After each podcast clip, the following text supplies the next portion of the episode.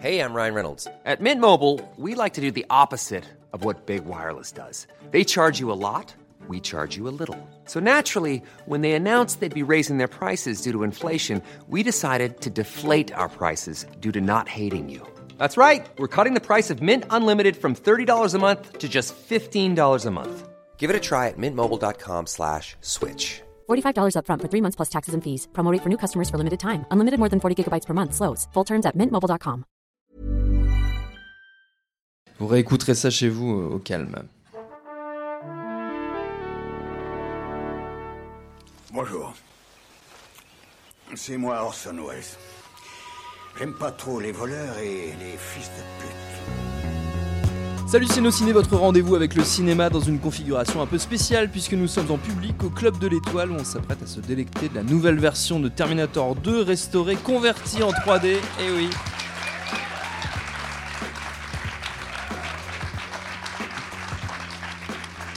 N'y a pas que nous que ça met en joie, visiblement. ça. Je mixerai tout ça. Restauré donc sous la supervision de James Cameron. Et vous l'avez entendu, on en cause avec mon camarade Rafik Djoumi. Salut Rafik. Salut Thomas. C'est nos ciné Extra Ball spécial T2 3D, c'est parti. Monde de merde. Pourquoi il a dit ça? C'est ce que je veux savoir. Rafik, peut-être que pour commencer, on peut remettre un peu le, le film dans le contexte, euh, la sortie, la création, la gestation très express, on va dire, de, de Terminator 2. Très express, ouais, Voilà. on peut dire ça comme ça. Euh, c'est un film qui, euh, qui va devenir un prototype, en fait. Euh, on l'a peut-être oublié, comme c'est souvent le cas avec les succès gigantesques, que c'est un, un coup de poker au moment où il est, où il est lancé. Euh, puisque c'est le premier Terminator avait été un succès surprise, Mm. qui était produit par une boîte qui s'appelait euh, euh, distribuée par euh, Orion.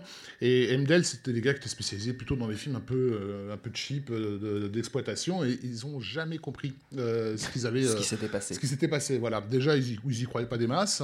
Quand, le, quand, quand Terminator, donc, est- le premier est sorti en salle et que, et que très vite le succès était évident, ils ont fait aucun effort pour, pour, pour surfer de- vraiment dessus. Euh, c'est les- vraiment les, les, les- les exploitants qui réclamaient le, le- le film. Ouais. Est complètement à, la ramasse. Et en fait, ça s'était tellement pas mal passé avec eux que, que Cameron n'était vraiment pas pressé de, de- de rebosser. Il avait bien sûr des, des tas d'idées qu'il avait jetées sur papier pour des, des suites éventuelles, mais, euh, mais il a préféré faire, euh, faire sa carrière. Donc le, Ouais. le- le délai entre les deux films, il est aussi dû euh, à ça. Euh, ce qui s'est passé, en fait, c'est que Arnold Schwarzenegger a lui, passé son temps à demander quand est-ce qu'on en fait un, quand est-ce qu'on en fait un. Et euh, il avait bossé euh, avec euh, le producteur Mario Cassar sur le film Total Recall. Mario Cassar, c'est euh, un type dont, dont la fortune euh, de, de la boîte, sa boîte s'appelait Carolco et, et sa grosse fortune s'était faite avec euh, Rambo 2. Rambo 2 qui a été scénarisé par James Cameron, voilà. Euh, Je te et, laisse euh, le dire, hein, si les gens dans le public voilà. le disent aussi. Mais... et donc, euh, de- de- durant enfin, la sortie de Total Recall, vu l'énorme succès que, que c'était, où vraiment là, tout, définitivement le, Ouais. le prestige de superstar de, de Schwarzy, capable de, de lancer un film sur un premier week-end, était complètement assuré. Euh, Cassar s'est dit, hein, il y a vraiment un truc quelque à, chose à à- à jouer. Par contre, ça va, ça va me coûter très, très, très cher. Forcément. Et donc, euh, il, a, il, a, il a fait un coup de poker. Il a emprunté tout l'argent qu'il pouvait. Et euh, il a, euh, comment dire, euh, réglé euh, tous les droits au niveau de, de. Il leur a Mm. pris tout le, le bébé. Il a réglé les droits au niveau de Galen Hurd, qui était l'ex-femme de James Cameron et productrice du, du premier Terminator. Euh, et, et donc, il a proposé ce- ces salaires mirobolants à la fois Arnold, euh, je crois que c'était 15 millions pour Arnold et 6 millions pour, pour, euh, pour James Cameron. Euh, en gros, il, venait dé- il, il avait dépensé 30 millions de dollars, il avait tout- même, pas de, même pas de scénario. Oui. quoi. Mais déjà, c'était posé sur la table. et avant même que- Enfin, dès, dès que la news est, est arrivée dans le, dans, le, dans le tout Hollywood, les gens se sont dit il est fou. Euh, euh, à 30 millions, il faut que pour, pour pouvoir faire un film, il va avoir besoin d'au moins 70 millions. Et 70 millions, c'est ce que le premier film a fait au box-office. Et à l'époque, euh, les suites faisaient euh, moitié moins que, que, les, que les films originaux. C'était un temps différent. Voilà. Donc c'était effectivement de la part de Cassar un, un- un gigantesque coup de poker, mais qui avait un prix. C'est qu'il ne pouvait pas attendre indéfiniment. Euh, cet argent, il fallait qu'il le rembourse très très vite. Et donc euh, là, on est euh, fin 89, à toute fin 89, euh, le- au moment où Cameron dit OK, Banco, on y va. Et Cassar, donc, de lui dire, OK, donc la sortie du film sera le 4 juillet 1991. Donc, en gros, on est déjà en retard. C'est voilà, c'est un an et demi avant, avant la sortie. Et, et- donc, Cameron et son scénariste William Wisher vont bosser comme des malades sur, sur le scénario. Euh, euh, à deux pour, pour, pour, que le script soit validé avant le festival de Cannes 90. Parce que le festival de Cannes 90 pour Cassar, ça Cassar c'est vraiment des producteurs à l'ancienne, un peu comme les Golan Globus de la Canon et tout. C'est des mecs qui, qui, ont fait une grosse partie de leur carrière justement sur les, bon, les coups de poker bien sûr, mais les annonces fracassantes. au Festival de Cannes. Pourquoi Cannes? Parce qu'à Cannes, vous avez à la fois toute la presse internationale euh, mmh. du cinéma qui est là et tous les euh, exploitants, distributeurs, etc. Voilà.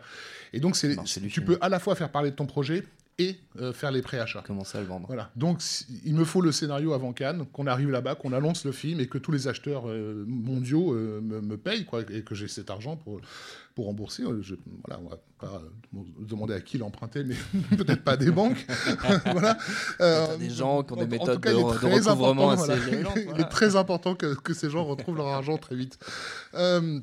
Euh, et donc, donc voilà, Cameron et, Wisher vont vraiment, vraiment bosser comme des, comme des fous. Et, l'anecdote veut que Cameron ait imprimé les, les, dernières pages, les 25 dernières pages du script, alors que la limousine l'attendait en bas de chez lui pour l'emmener à l'aéroport. Euh, donc, euh, et, il arrive dans l'avion euh, et, Arnold a eu le voyage en avion pour lire le scénario. C'est-à-dire que vraiment, c'était de l'approbation de toute dernière minute. Et donc, déjà cet état de panique-là, au, mois de, mai 90, il annonce un petit peu comment le film va, se faire. Voilà.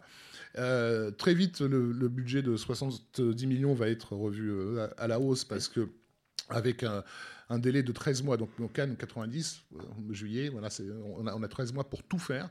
Euh, comment dire vous, connaissez, j'imagine, ce, schéma euh, qui vous dit, en gros, le qualité, rapidité, enfin, pas efficacité, le troisième, c'est quoi? C'est qu'en gros, vous, vous, pouvez, avoir de la qualité et de la rapidité. Pour, contre beaucoup d'argent, ah, voilà, et cheap, voilà. cheap, qualitatif et, et rapide. Vous pouvez pas avoir les trois en même temps. Donc, euh, si vous voulez qualité et rapidité, il va falloir que ça va coûter très cher. Euh, pourquoi ça, Parce que ça veut dire faire bosser plusieurs équipes simultanément, etc. Donc, euh, donc très vite, le budget, avant même le tournage, le budget est revu à la hausse, et donc on approche à l'époque des 90 millions. Quoi. Et, dans le tout Hollywood, c'est juste what the fuck.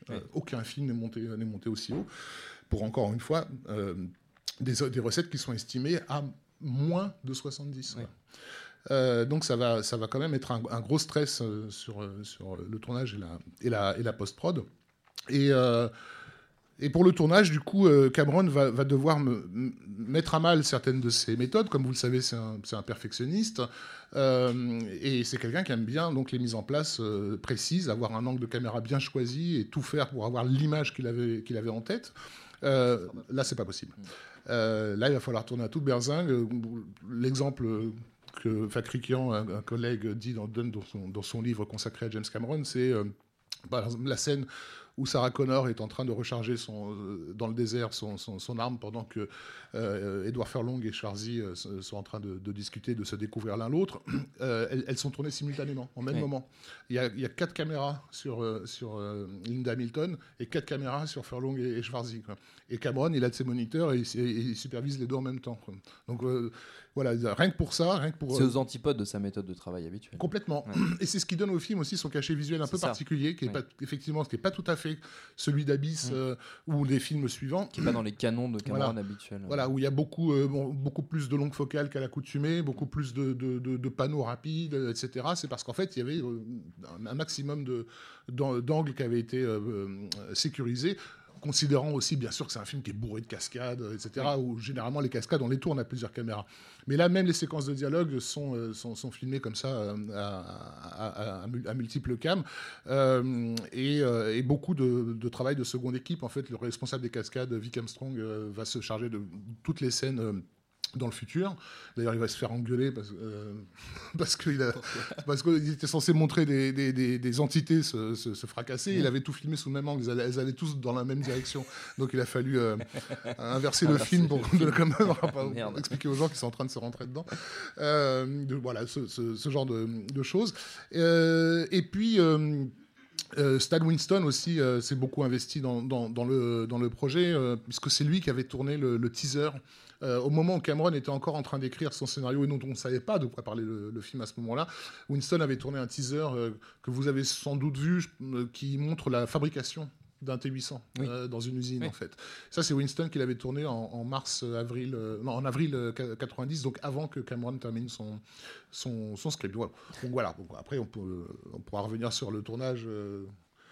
Euh, qui, je sais pas, euh, qui Tu peux, un- tu peux, tu peux, tu peux. Qu'est-ce que, qu'est-ce qui, qu'est-ce qui s'est passé pendant ce tournage, euh, Rafi Qu'est-ce que c'est à l'image un peu de cette, euh, de Bah, ce ces, qui s'est de passé ces pendant, prémices voilà, pendant euh, ce tournage, c'est que hein. la, la pression aidant et Cameron n'étant pas forcément d'un naturel timide sur, euh, sur les plateaux, il a un peu explosé les compteurs en termes de comment dire de comportement un peu militaire. Euh, sa réputation de, de tyran, elle vient vraiment de. Terminator euh, Ouais. 2. ouais. Euh, Il y a des gens qui ont euh, fait imprimer euh, soit des t-shirts, euh, soit des petits carnets dans lesquels toutes les répliques étaient, euh, étaient, Étaient étaient notées. des trucs du genre. euh, non, non, je te comprends, j'ai l'habitude de travailler avec des enfants, enfin des choses comme ça. Ah Enfin, oui, c'est une, ah ouais. une série de vannes, vannes sur vannes sur vannes sur vannes. Euh, Terminator 2, Technicien 0, enfin, genre. enfin, il, ouais, était tout le temps sympa. hors de lui, quoi qu'il arrive. Voilà, Ouais. ne, me- ne- ne- ne- ne me donnez pas ce que je vous demande, donnez-moi ce que je veux. euh, Enfin, mec insupportable. quoi. Et, euh, et, et- et pas mal de, de- de gens se disaient qu'ils ne bosseraient plus jamais avec lui. Quoi, ce qui bon, n'a pas été le cas. ils ont- voilà. mais, euh, mais ça a été effectivement très très compliqué pour, pour tout le monde. Que- Qu'est-ce qu'on peut dire? Linda Hamilton. Euh, parce que je, crois que c'est aujourd'hui euh, un- une des choses qui surprend le plus les gens, euh, ça a été la transformation absolument dingue de- du personnage de, Sarah, Connor. Ouais. Alors, il faut savoir qu'elle est un peu à l'origine quand même de, ce choix radical, puisque à l'époque, elle était engagée sur un autre film de, de- de SF, donc c'est en, en- en concurrence avec le projet Terminator 2 qu'on lui proposait. Elle hésitait et elle a fini par dire, est-ce qu'en gros, elle a demandé, est-ce que je pourrais jouer une folle?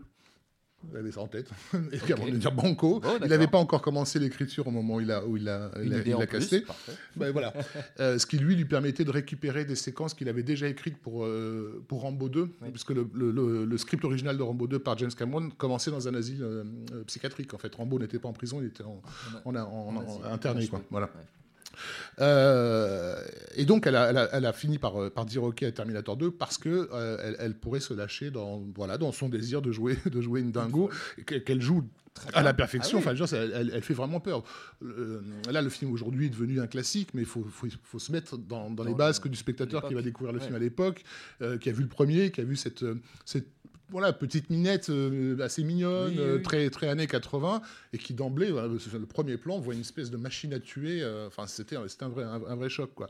Est-ce qu'elle a fait le, le bon choix, euh, Linda Hamilton, de prendre Terminator 2 A priori, oui, puisque donc ce, film quoi de l'autre SF, film Est-ce c'était- alors c'était une autre suite, c'était le Highlander 2. Ah oui. Voilà. Ah bah c'est bien ça. Et finalement, voilà, à la- au moment de la sortie, elle s'est dit qu'elle avait peut-être voilà, euh, fait, le, fait le- fait le bon choix, tout à fait. Euh, voilà, qu'est-ce que. On prévoit pas de projo d'Highlander 2 euh, sous peu. Enfin c'est pas, c'est pas prévu encore. On en discutera. On fera un beat, ouais, une soirée beat Highlander Beats 2. ouais. Highlander 2, ce sera bien. Ok. voilà, voilà. Et puis, euh, on- on- le- des anecdotes de tournage, on Oui, pourrait. j'imagine qu'il y, y en a Est-ce qu'on peut, parler ouais. peut-être après de, De l'impact, ouais, de ouais. l'impact et de la Ouais. sortie, de la réception du, du Tout film, à de comment il a été vécu euh, à l'époque. Alors, il y a eu de la part de la presse énormément de critiques à tout point de vue. Euh, déjà sur ce- cet effet d'annonce, parce que vraiment, euh, bon, je suis plutôt jeune, donc c'était mon premier festival de Cannes à l'époque.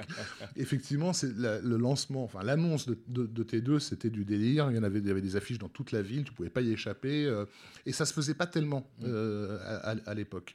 Euh, c'était il y avait les Golan Globus qui faisaient ça pour la Canon, mais la Canon c'était du cinéma d'exploitation pour Vidéoclub. On, on comprenait le côté un peu charlatan, un peu bon. Mais là, voilà, ça. sur une prod aussi gigantesque avec une, une, une méga star, utiliser des des trucs de bonimenteur, euh, ça passait, Ça passait pas, mal. Ensuite, quand, le, quand le, le budget a dépassé les 100 millions de dollars, ça, ça a fait la une de tous les, les magazines spécialisés. C'était, euh, voilà, c'est pareil, la réputation de James Cameron comme étant quelqu'un euh, d'excessivement dépensier, euh, elle, elle- elle- s'est- ouais. faite là, par, par des gens qui ne se posent pas la question de savoir bah, à quoi, va à quoi ça va ressembler. Oui, voilà. c'est ça. Et, en- n'oubliant pas que le film coûtait déjà 30 millions avant même le premier Oui. tour de manivelle, ne serait-ce que pour les histoires de contrats et de droits et tout ça. Quoi. Donc finalement, 100 millions de dollars pour, pour nous donner le film qu'on va voir ce soir, franchement, ça, Ça va, ça va, quoi. ouais. Brett Ratner a dépensé 200 millions pour Rush Hour 2, donc je demanderais de comparer. Et Justice League a coûté 300 millions de dollars. Euh, oui, euh, oui, alors vraiment officiellement. Alors, hein. Officiellement. Et euh, euh, donc ça, ça n'a- déjà, ça ça- ça- ça- ça n'a pas plu. Et euh, cette idée aussi de, d'annoncer un film qui n'était pas écrit, n'était, c'était pas dans les, dans les, dans les, dans les calendes. Et du coup, c'est devenu une méthode régulière dans le Hollywood. Ça, euh, ça peut, on peut considérer que c'est un des torts que le, que le film a, a- a créé. C'est que tout d'un coup, des gens se sont dit, il est possible d'avoir des gros succès qui sont, dont la date de sortie est déterminée alors même que le scénario n'existe pas. Et c'est devenu quelque chose qui s'est répété par, par la suite. Les exemples les plus célèbres, c'est euh, des trucs genre Pirates des Caraïbes, plus près, plus, plus près de nous, quoi. Donc pareil, le, le 2 avait, avait une date de sortie alors que personne ne savait juste de quoi ça, ça- ça- ça pourrait parler. Et que le, euh, pas le tournage, mais le, la construction des décors avait commencé avec alors que les scénaristes n'avaient pas commencé leur, leur scénario. Le mec, on lui présente, on lui dit qu'ils sont en train de construire un bateau, il fait quel bateau? Il n'y a pas de bateau dans mon truc. On- Pardon.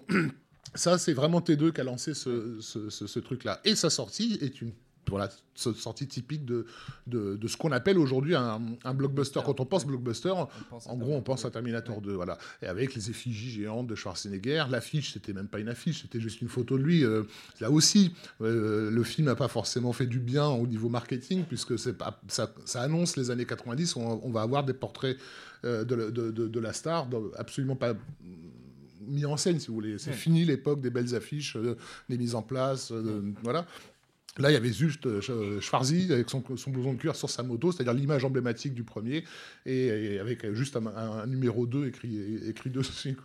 Donc tout ce que euh, tout ce qu'un film comme Last Action Hero euh, met un peu en, ironie, euh, c'est un voilà, T- T2 a été l'initiateur de, ce, de cet Hollywood-là, en fait, de cet Hollywood des années 90. Et côté presse, comment le film a été vécu euh, par la critique euh, au moment de sa sortie? Bah, mi figue mi raisin, évidemment. En, en- en- en tant que film d'action, on peut pas, il n'a pas été euh, accueilli comme, comme, comme extrêmement prestigieux, mais, mais il était tellement spectaculaire Mm. que c'était difficile de, de, de ne pas reconnaître qu'au moins sur ce, euh, Sur ce euh, ce contrat-là avec le Ouais. public était rempli. Ouais. Euh, la bande-annonce aussi, euh, par rapport aux, aux mauvaises tendances que, que, que le film a, a créées, c'était moi dans mon souvenir, c'est la première fois qu'on voyait une bande-annonce qui nous racontait tout le film. Et c'était très surprenant parce que les gens dans la salle se disaient mais est-ce que Pourquoi je vais aller voir pourquoi je vais le voir J'ai l'impression d'avoir tout vu quoi. Alors qu'en réalité, Il y a beaucoup d'autres voilà, choses à voir. Voir le spectacle dans, dans sa continuité, c'est autre chose. Il y avait aussi le, le, le- le T-1000. hein. Il ne faut pas oublier que, Oui. que, euh, que c'était la première euh, créature euh, synthétique. Alors, il y avait ça déjà dans, dans Abyss, qui, qui avait été un beat, donc beaucoup de gens ne l'avaient pas vu. Mais vraiment, l'image de synthèse Mm. a, a- a tout d'un coup fait son apparition comme étant la, comme ouv- ouvrant absolument tout- Oui. tous les possibles. C'était une idée que Cameron avait déjà pour le, pour le premier. hein. Parce que dans, le- dans le premier, il voulait deux Terminators. Un premier qui se faisait tuer à la moitié du film. Et euh, et Skynet renvoyait un deuxième plus perfectionné qui était le T-1000. Mais évidemment, en, en, 82-83. C'était plus Essayer de faire un truc comme ça, c'était un peu plus compliqué. Euh, et ça restait compliqué en 91, puisque donc ILM que, euh, que James Cameron avait surnommé I Love, I Love Money, euh, le T-1000 a coûté 6 millions quand même. Ah oui. Ouais. Pour, euh, pour, je sais plus, 40 secondes, je crois, ou 46 À peu près, secondes de, ouais. de- de transformation dans, dans- dans le film. Donc voilà, Euh, le- c'est un film, pour, enfin, un blockbuster emblématique, extraordinaire, mais qui a finalement initié beaucoup de mauvaises choses à Hollywood, parce que tout le monde n'est pas, euh, n'est pas, n'est n'est pas James Cameron, voilà. non, c'est sûr. Mm. Est-ce qu'on peut dire un mot de, de cette nouvelle version de la, la- les- qui est validée donc par, par Cameron, un petit peu de- des motivations qu'il y, a, qu'il y a derrière Parce que c'est finalement pas si courant que ça d'avoir un, un Alors, réalisateur qui oui, valide à ce Au point-là. niveau de l'image euh, de, de- de- de- du film, il y, a- y y souvent eu des, des- des- des malentendus. Mm. Euh, par exemple, euh, c'est un film qui a été tourné en Super 35. Alors j'essaie d'expliquer ça rapidement. Euh, avant, dans les années 80, les films qui étaient tournés en, en cinémascope étaient charcutés pour passer à la télévision. On coupait les deux tiers de l'image pour, euh, pour obtenir un, carré au carré. milieu. Bon. C'était absolument horrible pour les cinéastes, euh, en tout cas ceux qui tiennent justement à, à- à leur cadre. Et Cameron ne voulait pas de ça. Donc la, la solution, c'était de tourner en Super 35, qui est en fait un, un format presque euh, carré, Presque carré. voilà, mais, euh, mais assez un peu plus euh, large que le, Mm. que le- que le 35 mm habituel. Et donc on, on- on- on passe le film en salle avec des caches. Euh, donc vous avez le film en scope, en salle, le cadrage auquel le réalisateur a pensé, puisque sur les caméras, ils ont des viseurs qui leur permettent de cadrer comme ça. Mhm. Et quand ça passe à la télé, on retire les caches.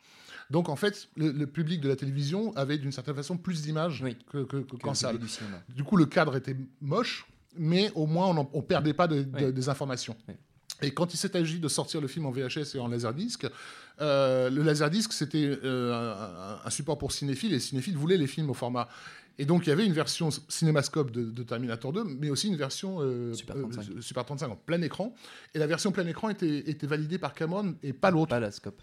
Et à l'époque, il y avait eu un débat euh, inter-cinéphile, genre, mais enfin, il est con, Cameron, ou quoi On se bat pour, pour essayer d'avoir les formes à respecter, et lui, il nous dit, non, achetez ma version euh, plein cadre.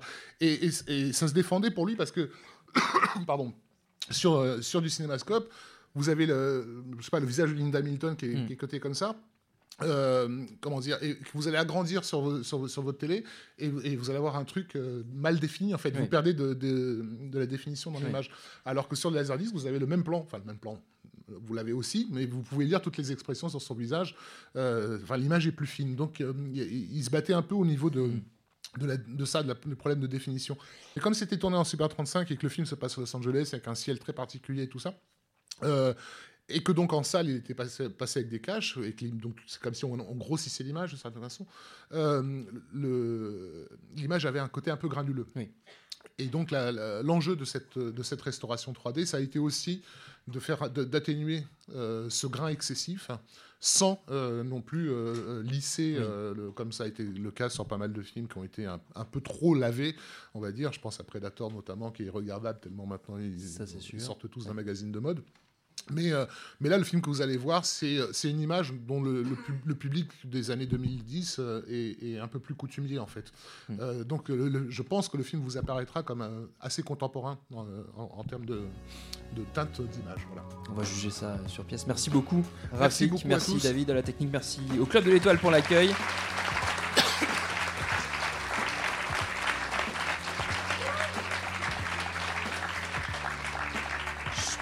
Donne juste l'adresse du site binge.audio pour retrouver toutes nos émissions. Puis on vous dit à très vite. Et bon film.